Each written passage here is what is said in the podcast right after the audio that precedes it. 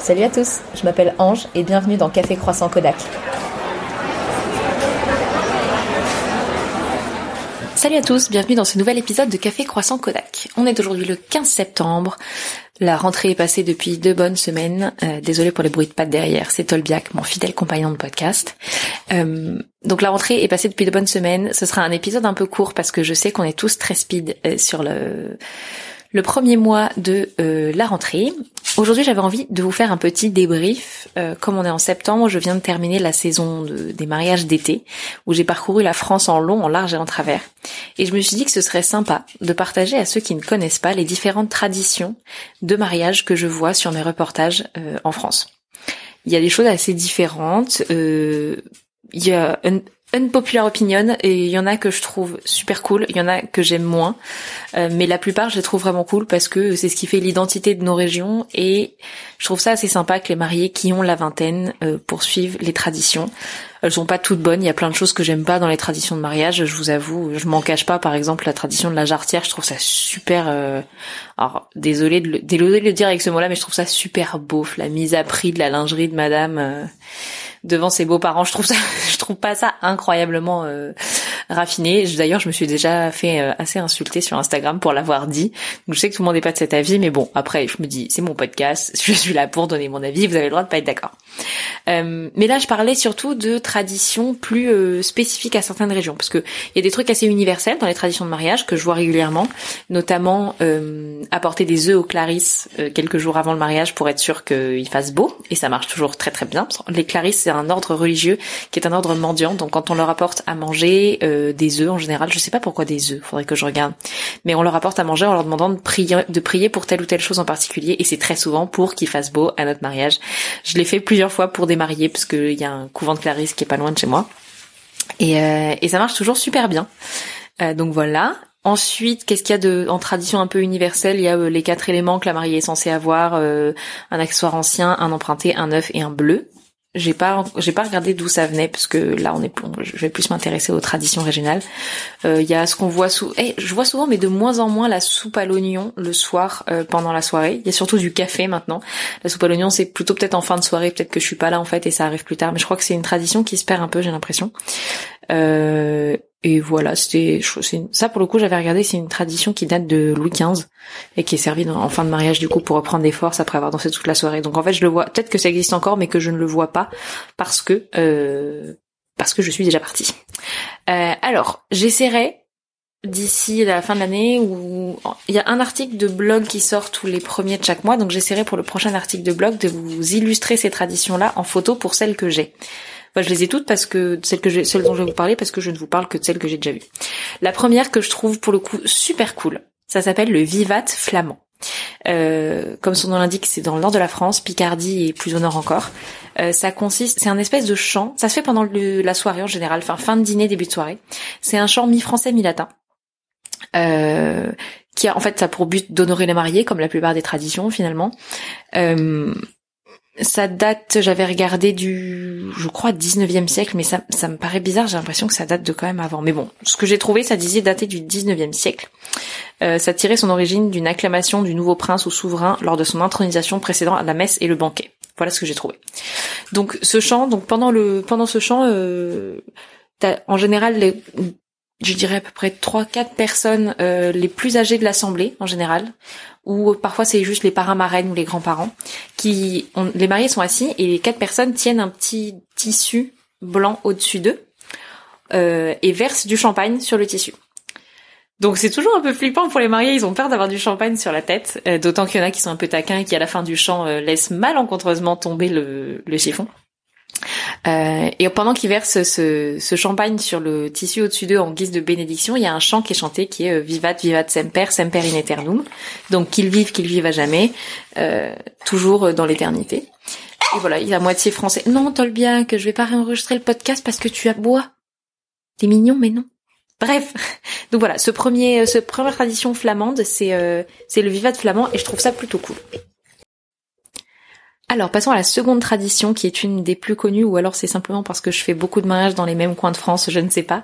C'est la danse de la brioche en Vendée. Je sais que le nom comme ça n'est pas engageant, danse de la brioche, mais euh, déjà j'adore la brioche, donc ça pouvait n'augurer qu'une bonne chose.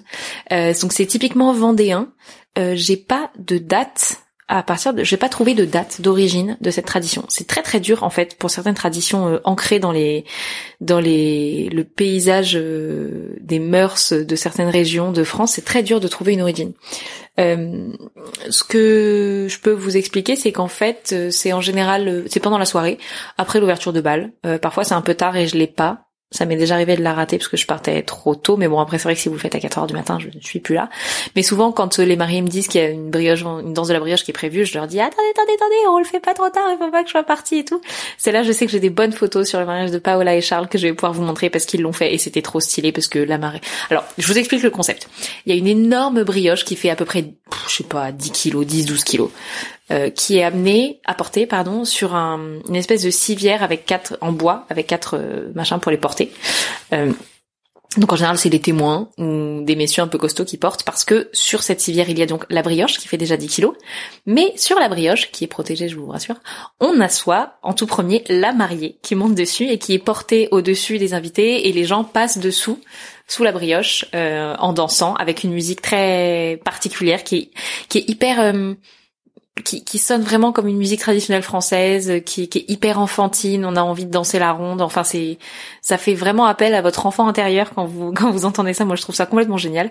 Et euh, sur le mariage que j'ai fait récemment euh, de Vendéens, qui l'ont fait, la mariée est montée sur la brioche, le marié ensuite, le frère du marié qui était prêtre en soutane est monté dessus, le papa du marié qui était commissaire priseur, donc un quelqu'un qui avait un très beau trois pièces, beaucoup d'élégance. Et j'ai une photo très drôle où ce monsieur euh, chavire un peu de la du de la civière de la brioche et c'est très mignon. La maman de la mariée, du, euh, marié aussi est montée dessus et de la mariée aussi d'ailleurs.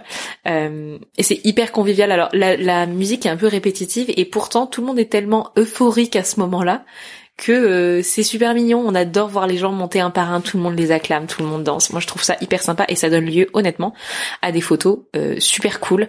Et euh, je trouve que ça fait partie de la photo, en fait, de la photo de mariage, de, de, figer dans le temps ces traditions qui, qui tendent peut-être un jour à disparaître parce que c'était peut-être systématique dans tous les mariages de Vendée avant et maintenant tout le monde ne le fait pas, etc.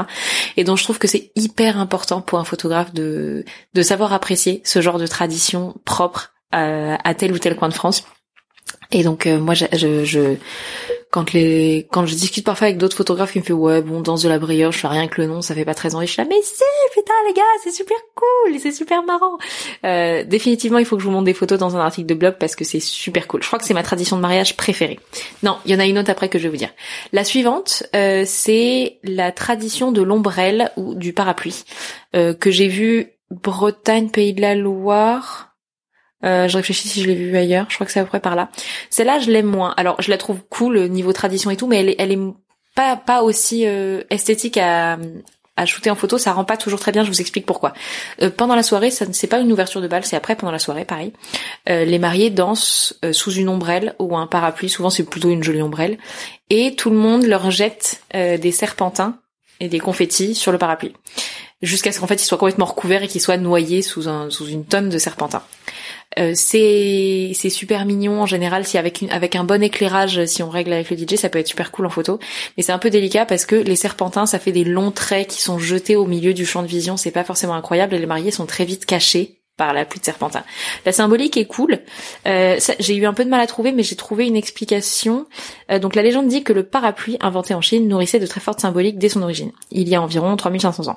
Bien plus qu'un simple objet du quotidien, les familles puissantes et riches l'arboraient lors des cérémonies de mariage notamment pour souligner leur rang social, de la même manière qu'il abrite de la pluie, le parapluie préservé selon les croyances, la fortune et l'honneur. Euh, donc c'est un petit peu l'idée, c'est un petit peu donc que chaque serpentin qui va être jeté sur eux représente une année de bonheur pour les mariés. Donc c'est pour ça qu'ils sont absolument noyés sous les serpentins et les confettis. Encore une fois, c'est une tradition que je trouve adorable, mais qui, qui est un peu plus dure à shooter en photo pour que ça rentre bien, parce que les serpentins, ça reste des petits bouts de papier en vrac, etc. Le parapluie, s'il est pas très joli, c'est vite, euh, c'est vite cheap. Donc c'est une tradition qui est super cool, mais qu'il faut voir avec votre photographe avant pour euh, pour trouver la meilleure façon de le photographier, pour que vous ayez pas juste une espèce de de photo sombre avec un gros coup de flash au milieu, des serpentins dans tous les sens qui vous tombent dans la bouche et un parapluie qui cache la moitié de votre visage. voilà, c'est super mignon quand c'est bien photographié. Et ça, je l'ai fait une fois Et c'était à mes tout débuts. Et honnêtement, je suis pas ultra fan du rendu, alors que le moment était beau, mais comme je débutais, c'était très dur à shooter. Le dernier, euh, la dernière tradition dont je peux vous parler aujourd'hui, euh, que j'ai vu, que j'ai vu sur deux mariages déjà, c'est une tradition des mariages corses. Coucou les Corses, on vous aime bien, mais vos traditions sont un peu plus atypiques que celles des autres. Ici, pas de confetti, pas de brioche, ce sont des fusils qu'on sort pendant le cocktail. Euh, cette petite tradition que je trouve hyper sympathique, qui s'appelle le tir de joie. Euh, pendant le cocktail, tout le monde a, tout le monde sort son petit fusil de son coffre et euh, va tirer en l'air, tirer dans le maquis, tirer en l'air. C'est juste une, une, expression de joie. Voilà, ça s'appelle le tir de joie. J'ai cherché un petit peu quelles étaient les origines. Euh, voilà ce que j'ai trouvé. Donc en Corse, tirer en l'air est une tradition pour marquer un événement joyeux comme un mariage, le réveillon de la Saint-Sylvestre la fête nationale. Euh, on trouve ces traditions-là aussi en Turquie, en Crète, en Sardaigne. Visiblement, c'est très méditerranéen. Donc à l'époque, au XVIIe siècle, les pirates faisaient des ravages sur cette côte. Lorsque les marins étaient en mer, le curé annonçait leur retour en tirant en l'air, une façon d'exprimer la joie car les pêcheurs n'étaient pas certains de rentrer, explique Daniel Casanova, historien spécialiste de l'armement. Les coups de feu festifs, notamment lors des mariages, se sont ensuite répandus en Corse avec la démocratisation des armes à feu. Voilà, donc je l'ai déjà fait, ça je pourrais vous montrer aussi, j'ai même une mariée, la mariée elle-même qui a ouvert la, première salve. Euh, c'est assez drôle, une mariée avec un fusil qui tire en l'air. Je sais que c'est pas commun. J'ai un mariage en Corse que j'aurais déjà shooté quand ce podcast va sortir. Euh, bah, j'ai hâte de vous dire si, euh, si ce sera fait aussi. Euh, ou si les mariés de ce week-end vont déroger à la règle. La règle, j'ai fait que deux mariages corse, ce sera mon troisième, donc je ne peux pas dire que ce soit une généralité, mais j'ai entendu euh, en, recherchant, j'ai vu que c'était quand même assez euh, assez fréquent. Voilà pour les quatre traditions de mariage que j'ai déjà rencontrées, traditions régionales. Il y a donc le, le vivat flamand, euh, la danse de la brioche en Vendée, le l'ombrelle vers à peu près les pays de la Loire et le tir de joie en Corse. Euh, c'est à peu près tout. Euh, je crois que c'est tout ce que j'ai euh, rencontré comme tradition. Quand je vais partager ce hum, podcast sur Instagram, n'hésitez pas en commentaire à me dire si vous connaissez d'autres traditions que je n'ai jamais vues, parce qu'il y a des, des, régions de France dans lesquelles je vais moins souvent, et donc j'ai peut-être raté des, il y a peut-être des choses que je ne connais pas. Donc voilà, après, euh, je sais qu'il y a, comme je vous disais au début, il y a, il des traditions qui sont plus universelles, de, le, bleu, l'ancien emprunté, etc. Euh, le, fait que le marié... Euh, attendez, je réfléchis de pas dire une bêtise. La mariée qui se trouve à gauche toujours de son futur marié dans l'église, parce que c'est le côté du cœur. D'ailleurs, sauf, euh, c'est une question qu'on me pose régulièrement sur les matins de mariage. De quel côté se met le marié, de quel côté se met la mariée? J'y réponds une bonne fois dans ce podcast. Enfin, vous pourrez toujours me redemander, je vous le dirai toujours, mais euh, la mariée se trouve à gauche de son futur mari, sauf si le futur mari en question est officier. C'est pas une question de grade, c'est juste que les officiers ont un sabre et on ne met pas la mariée du côté de l'arme, on la met de l'autre côté. Donc dans ce cas-là, ils échangent. C'est le marié qui, qui passe de l'autre côté. Et en général, c'est vrai que du coup, la famille de l'un se met du, la famille de la mariée se met du côté de la mariée. Et donc voilà. C'est la petite tradition, euh, le petit euh, twist qu'il faut savoir. Voilà, je crois que je n'ai, je réfléchis avant de finir ce podcast si j'ai pas une petite tradition qui reste que j'aurais pas racontée, mais je crois que c'est tout. Si jamais j'ai oublié une tradition d'un mariage que j'ai fait et que ce sont des mariés qui écoutent, pardon les amis, on a atteint les 143 ou 144 mariages là récemment, donc il est possible que j'oublie des euh, des petits, des petites jolies choses même. J'oublie aucun, aucun, aucun nom, aucune tête, mais il est possible que j'oublie des, des événements sur certains mariages et j'en suis désolée d'avance. Voilà. Je vais donc vous laisser. Euh, j'espère que vous aurez d'autres traditions de mariage à me raconter. Je vais aller glaner dans les 140 mariages passés pour trouver les photos des traditions dont je viens de vous parler et sortir un article début octobre pour vous montrer tout ça.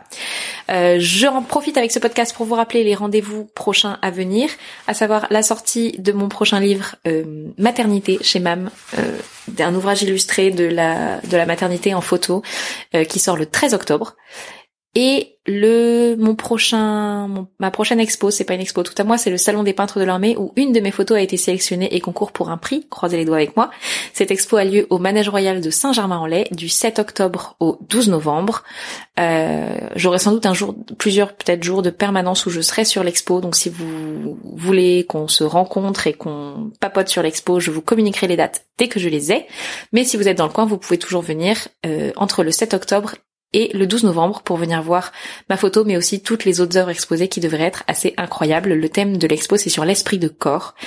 Euh, donc ça devrait être quelque chose d'assez émouvant avec des œuvres assez incroyables. Il faut que j'arrête de dire assez, c'est un adverbe dont j'abuse complètement. bon, allez, euh, je retourne à mon café, à mon croissant, à mon Kodak. Je vous souhaite une bonne journée et je vous dis à très vite. Salut